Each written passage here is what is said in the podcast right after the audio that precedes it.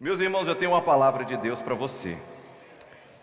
O Senhor me permitiu escrever um livro que foi lançado pela editora CPAD, que é a casa publicadora das Assembleias de Deus no Brasil. E o título do livro é Ideologia de Gênero, entendendo o que é e qual a sua responsabilidade. Talvez esse seja o maior desafio da igreja contemporânea, preparar os nossos filhos para poder lidar com um tema tão complexo e nós, como igreja, precisamos ter atenção. Eu quero, com muita alegria, presentear o pastor Tadeu com essa, esse exemplar aqui, tá bom, pastor?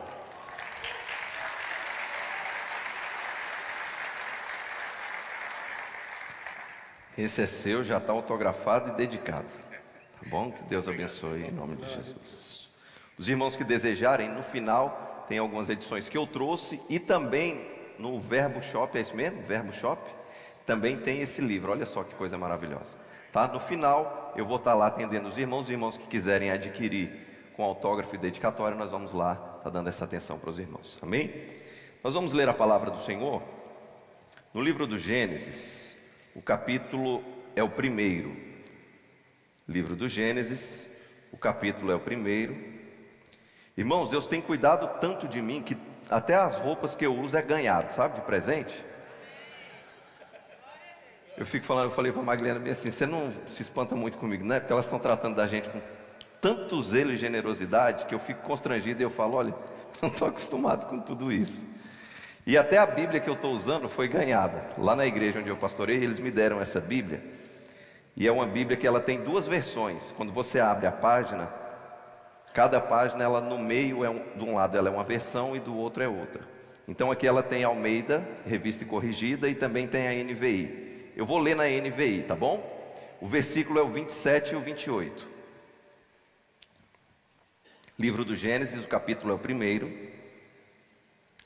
O versículo 27 diz bem assim na NVI: Criou Deus o homem à sua imagem, a imagem de Deus o criou, homem e mulher os criou. Verso 28: Deus os abençoou e lhes disse: Sejam férteis e multipliquem-se, encham e subjuguem a terra, dominem sobre os peixes do mar, sobre as aves do céu e sobre todos os animais que se movem pela terra. Amém? Versos 27 e 28. Queridos, falar sobre esse assunto, ideologia de gênero, ele requer muito tempo, porque o assunto é muito vasto. Eu vou reduzir o máximo que eu puder aqui para poder é, passar algo para os irmãos. O que é essa tal dessa ideologia de gênero? A primeira coisa que eu preciso deixar claro para os irmãos é que esse termo ideologia ele foi falado pela primeira vez por um italiano chamado de Três ou de Tracy. E a ideologia nada mais é do que nas ciências humanas um conjunto de ideias, um protótipo de ideal que as pessoas julgam perfeitas. E nós então falamos, caracterizamos esse tema como uma ideologia, nós como igreja. Por quê? Eles defendem que é a teoria do gênero, mas nós falamos que é uma ideologia, porque isso é apenas um conjunto de ideias.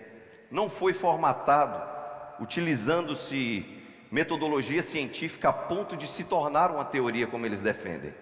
O gênero, na ideia que eles deram, nada mais é do que um neologismo, ou seja, uma nova interpretação que eles deram à palavra gênero. Nós conhecíamos antes como sexo masculino e feminino. E aí trouxeram essa nova roupagem e hoje nós chamamos isso de ideologia de gênero. E o que é essa ideologia de gênero? Eles defendem que quando o ser humano nasce, ele não nasce com um sexo biológico formado. Dizem que a pessoa pode escolher o que ele quer ser. E aí eu digo, para a ideologia de Gênesis, nós temos a perdão, para a ideologia de gênero, nós temos a teologia de Gênesis.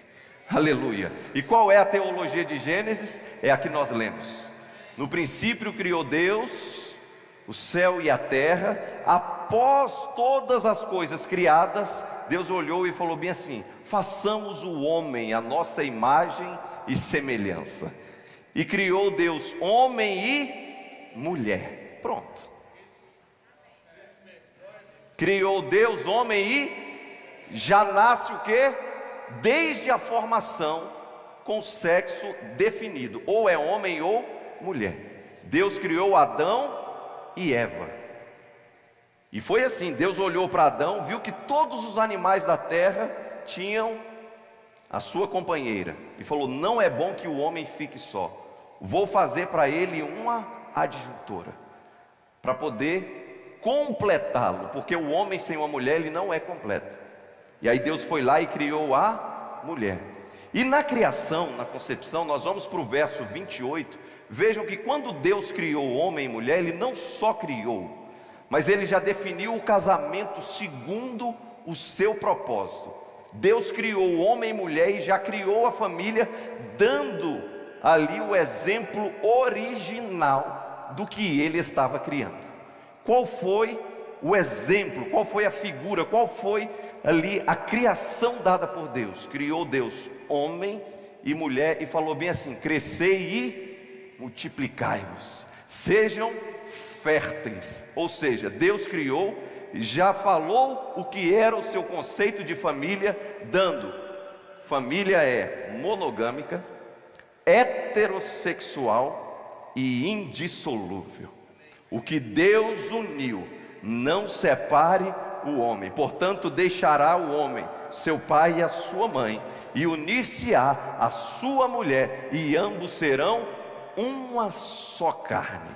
Então, quando Deus criou, Deus já deixou formatado ali qual era o exemplo de família a ser seguido: monogâmico, heterossexual e indissolúvel.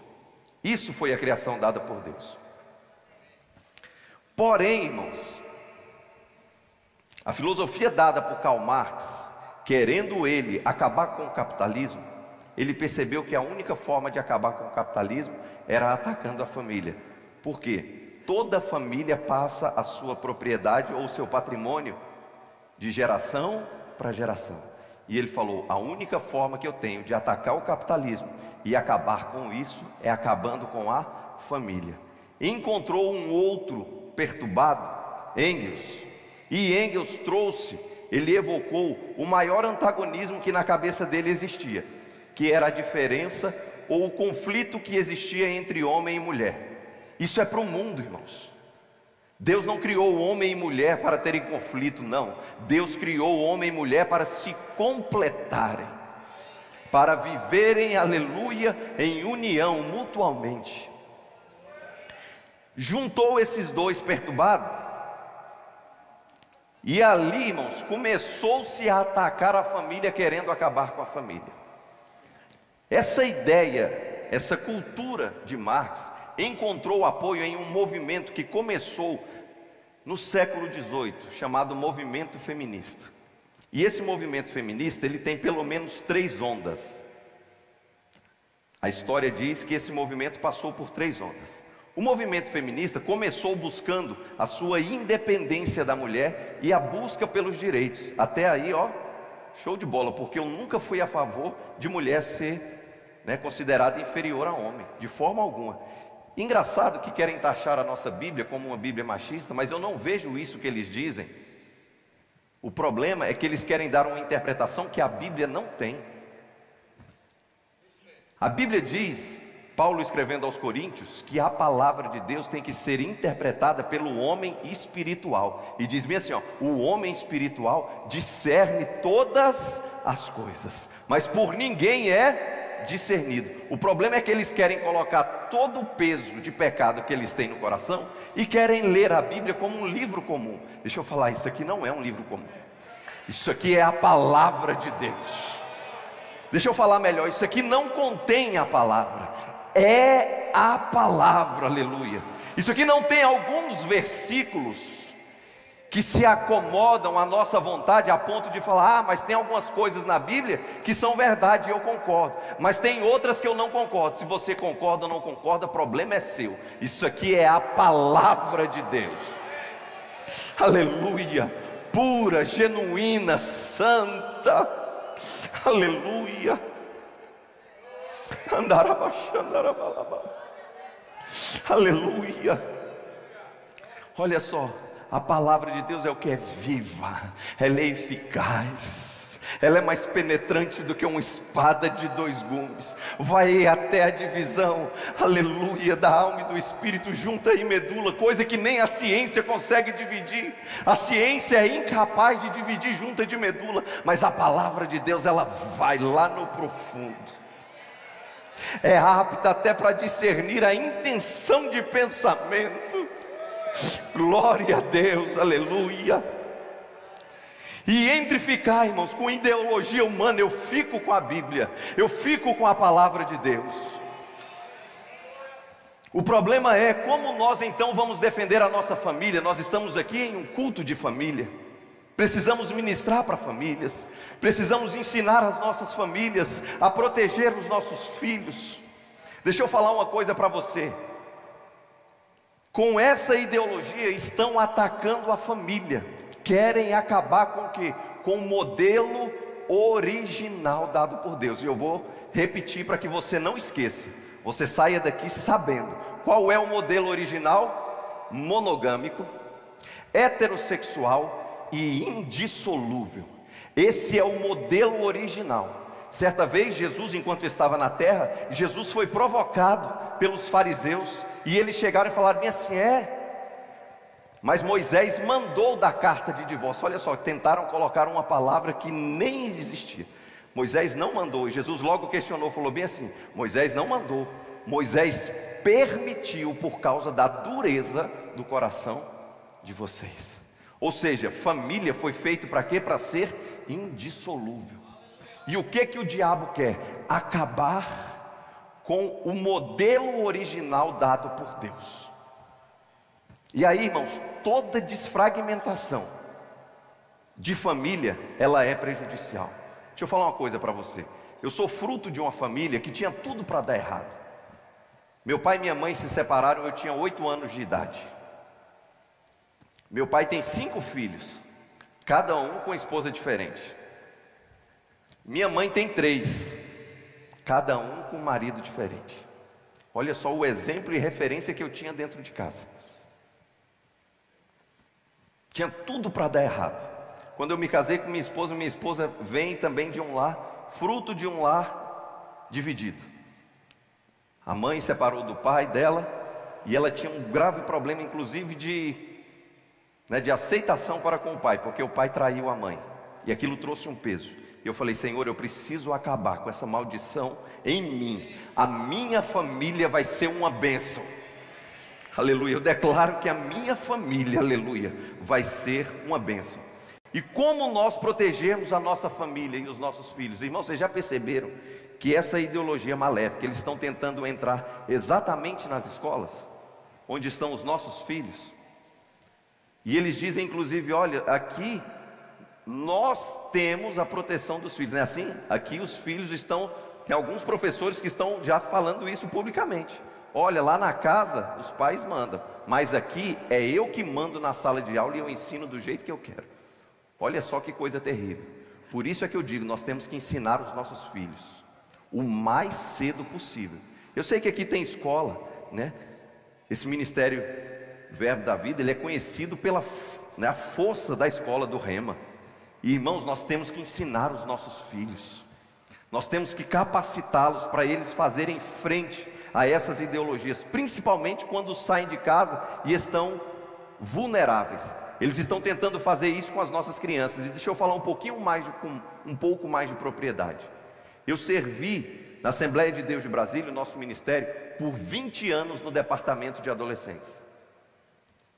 Trabalhei por 20 anos cuidando de adolescentes no nosso ministério, Assembleia de Deus de Brasília. Eu coordenava um departamento lá que é a União de Adolescentes da Assembleia de Deus de Brasília, a UNAADEB. E eu percebi, irmãos, o quanto os nossos adolescentes também estão vulneráveis a esse ataque. Porque o adolescente, tudo o que ele quer é se sentir incluído em um lugar, é ser aceito. Na verdade, isso aí não é só adolescente, não. Todo mundo na igreja quer se sentir valorizado. Só que o adolescente ele está naquela fase em que ele busca um referencial. Ele precisa, vou até usar um termo aqui que a gente não convém muito para a gente, mas ele precisa de uma espécie de ídolo. Eles começam a ter uma referência. É por isso que eles buscam ali os artistas, jogador de futebol, porque ele quer se identificar com alguém que seja referência para ele. E eu falo, as referências devem ser nós. Nós precisamos ser as referências para os nossos adolescentes. Em uma era onde há muitos né, seguidores aí em busca de como é que é o nome que a gente fala? Influenciadores digitais, não é isso? Em uma era de influenciadores digitais, eu digo, nós como igreja precisamos ser influenciadores espirituais. Você pode dar um glória a Deus com essa palavra?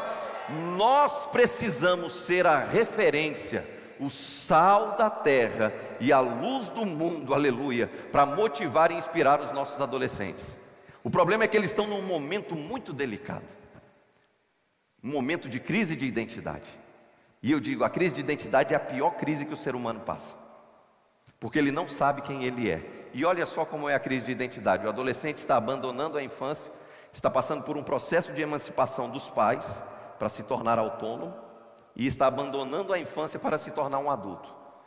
Só que tem hora que ele se identifica como criança, principalmente se você der uma obrigação para ele, né? Vai cobrar ele, ele, não, mas eu não posso fazer isso, que eu ainda sou criança. Mas vai passar a mão na cabeça dele, oxe pai, para com isso. Para com isso, eu não sou mais menino, não, não sou mais criança, não. Então nem ele se definiu ainda. Não é isso? Quando você dá uma responsabilidade, ele quer se esquivar porque fala que não tem ainda a maturidade para lidar com isso. Porém, por outro lado, ele quer se emancipar e quer ter autonomia. E aí, irmãos, lançam uma coisa para eles que é muito danosa, que é a dúvida. Hoje eu participei de um podcast falando sobre isso, sobre ideologia de gênero, podcast aqui da igreja. Como é que era? Chá de mulheres? Alguma coisa de mulheres, com a irmã Juliana. O que que acontece? Eu falei isso para ela, eu falei, olha, tempo de mulheres, sem medo de errar, Conta-se nos dedos, no meio desse auditório todo aqui. Conta nos dedos quem foi que se casou com, o primeiro, com a primeira paixão aqui. Ó, casou com a primeira paixão, a primeira pessoa que você se apaixonou, você casou? Ó, um. Mais alguém? Vocês estão querendo fazer média. Vocês estão querendo fazer média. Sabe por quê, irmãos? Geralmente o adolescente ele tem um amor platônico, onde ele se apaixona por alguém que é improvável. Ele olha um artista na televisão, se apaixona, se apaixona pelo professor, se apaixona por um amigo, né? Se apaixona por alguém. Geralmente essa paixão ela é frustrada. Ele sofre. E olha só o que estão fazendo com os nossos adolescentes, pastor Tadeu. Lançam a dúvida, sabe, irmã Sheila? Se você não foi feliz, nesse relacionamento, por que, que você não tenta o outro lado? Quem sabe você não gosta da outra fruta, ainda fala assim, né? Porque você não foi feliz, você já experimentou e lançam a dúvida na cabeça de um adolescente que ainda está com a mente sendo formada. Olha só, irmãos, que coisa terrível que eles estão fazendo com os nossos adolescentes. E aí eu digo, como então nós vamos inspirar os nossos adolescentes para não cederem a esse ataque? Quando eles encontrarem em nós o exemplo de família segundo a vontade de Deus. Aleluia! Quando eles encontrarem em nós. Eu vou dar um testemunho aqui. Eu fiquei muito triste quando eu li isso, na semana passada, estudando para ministrar para a igreja. Eu descobri que o número de divórcios dentro da igreja é o mesmo número dos que estão fora da igreja. Misericórdia mesmo. Vamos falar mais, está repreendido em nome de Jesus. Eu rejeito essa estatística em nome de Jesus. Sabe o que que isso causa, irmãos? Causa um escândalo para o modelo dado por Deus de família. Sabe por quê? Sabe o que, que eles estão usando para poder usar como argumento para falar que estamos errados? O modelo de vocês não dá certo. O modelo de vocês tem abuso sexual dentro de casa. O modelo de vocês está traumatizando os jovens e as crianças. O modelo de vocês é impositivo. Vocês são radicais e nós não somos. Mas é isso que estão vendendo para os nossos jovens. E os nossos jovens, querendo essa emancipação, crescem falando bem assim: realmente, meu pai não cuida da minha mãe. Olha só que triste. Imagina seu filho olhar para você dentro de casa e falar bem assim: Eu não queria me casar com uma mulher igual à minha mãe. Eu não queria me casar com um homem que seja igual meu pai trate a minha mãe. Não, irmãos. Eu repreendo e eu venho aqui como um homem de Deus ministrar. Você vai ser um exemplo de marido. Você vai ser um exemplo de esposa. Aleluia. Dever de casa, eu não tenho tempo, mas você vai estudar em casa. Efésios capítulo 5, versículo 22. Você vai ler todo o restante do capítulo 5, vai entrar no capítulo 6 para instruir os seus filhos. Lá o títulozinho diz bem assim, ó, deveres domésticos. Lá ensina a mulher a edificar a sua casa falando: "Mulher, seja sujeito ao seu marido". Assim como a igreja tem um cabeça que é Jesus Cristo, entenda que no seu lar o cabeça é o seu marido. Só que não para por aí não, vem para os homens também. Homem, ame a sua esposa como Jesus Cristo amou a igreja. Isso é o modelo dado por Deus. Aleluia. Se assim for feito, aleluia, a nossa família vai ser bênção. Aleluia. A nossa família vai ser um exemplo. Sabe por quê, irmãos? Eles estão alegando que nós não somos exemplo de família. E eu sei que muitos de nós não temos o comportamento ativista e apologeta que deveríamos ter, porque eles são muito radicais, não é isso? Esse movimento, né, LGBTQIA+, e já são tantas siglas, tantas coisas que a gente não consegue mais nem identificar, os ideólogos do gênero, eles são terríveis, e eles são escrachados, são polêmicos, né? Eles se envolvem em polêmicas e outras estão nos perseguindo. Eles se colocam como vítima, como vítima, mas na verdade eles é que estão nos perseguindo. E muitos de nós não temos esse costume de ir para a rua, defender a família como eles têm para poder criticar-nos. E eu confesso que há poucos dias eu estava orando e até entrando em conflito com isso. Minha esposa sabe. E eu vou até falar, eu estar aqui hoje falando sobre esse tema, pastor, é resposta de oração. Porque eu estava orando e falando, Senhor, o Senhor me deu uma ferramenta, o Senhor me chamou para um ministério que é muito necessário. E muita gente tem medo de dar a cara a tapa para poder falar contra essa ideologia maléfica. E eu preciso que o Senhor me dê oportunidade, porque eu preciso abençoar famílias. E eu creio que hoje eu estar aqui é resposta de oração. Aleluia! Aleluia! E como a irmã Juliana falou, pastor, o Senhor também é resposta de oração nossa, porque nós estamos orando para que Deus levante homens para poder fazer isso. E o que, que eu percebi, irmãos? Em conflito comigo mesmo, eu falando, mas eu não estou indo para as ruas, eu não estou indo para as redes sociais, porque não é o meu perfil. Minha esposa sabe, eu sou muito recatado, eu sou mais reservado. E aí, sabe o que, que o Senhor ministrou no meu coração? Nós não precisamos ficar fazendo movimentos.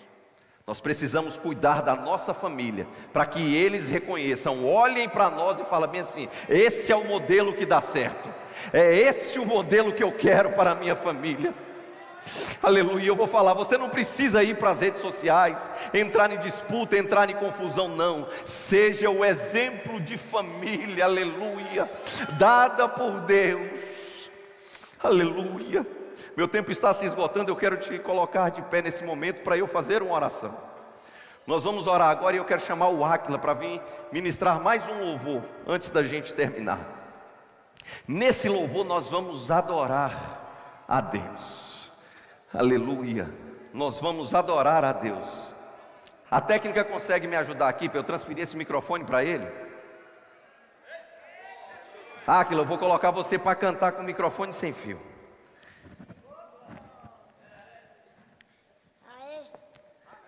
Deixa eu falar uma coisa para você, irmãos. A coisa que eu mais preservo na minha vida é a minha família. E minha esposa sabe disso, e Deus tem me abençoado por conta disso. Aleluia, aleluia. É uma coisa difícil de se ouvir para poder manter esse padrão, mas é gratificante quando as pessoas falam bem assim: eu queria que a minha família fosse igual à sua.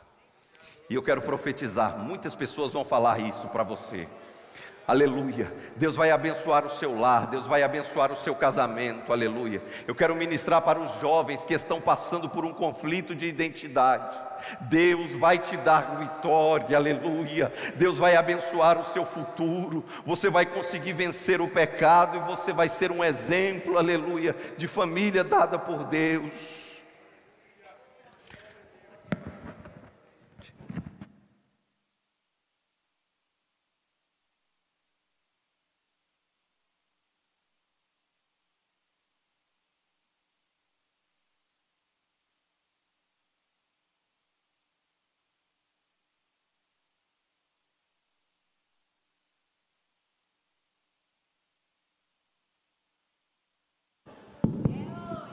É hoje, Acla, que você vai cantar no microfone de lapela. Glória a Deus.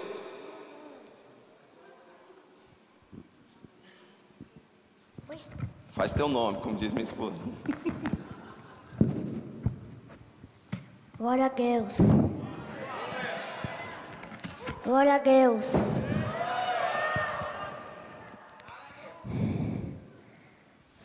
Sabe o que, que nós vamos cantar agora, irmãos? Não. Que nós servimos a um Deus grande.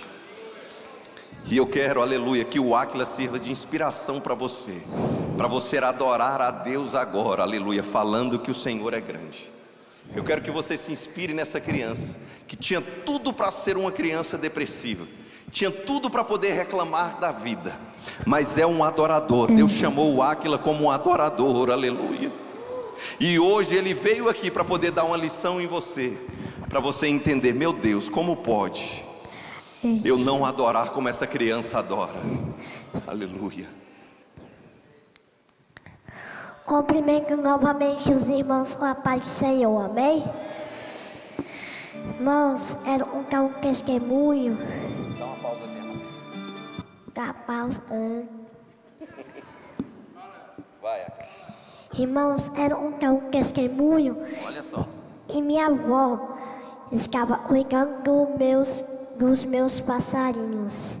Mas a minha avó pisou em cima do primeiro e aí entrou no pé da, da, minha, da minha avó e, e matou ele. Aí eu fiquei muito triste. Sabe, eu fiquei muito triste, mas Deus me deixou feliz rapidinho. Porque o irmão Felipe me deu a vuvuzela. Glória a Deus pela vida do irmão Felipe, que alegrou o coração do Áquila. Amém, Áquila? Vamos cantar. Vamos cantar.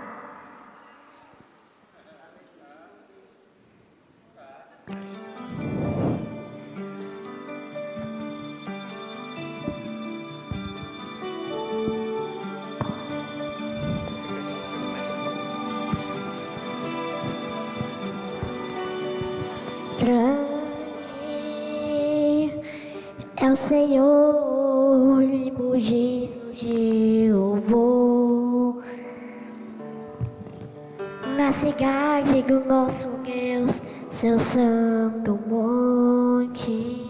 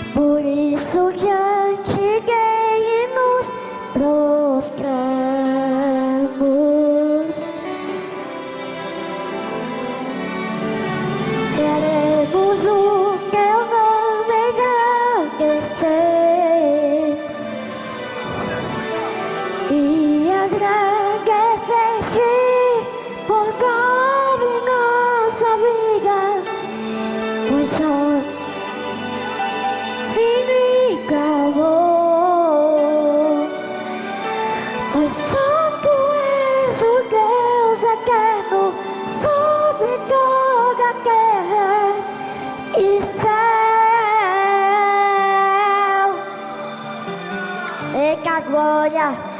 Deus bom, Deus maravilhoso, Deus grande e tremendo. Grande é o Senhor e nós temos a vitória.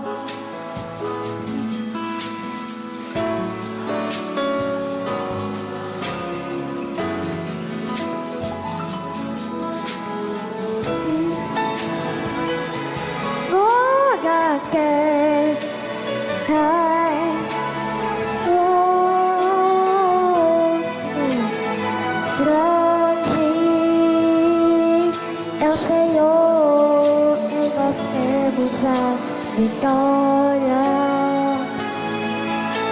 e nos ajuda contra o inimigo.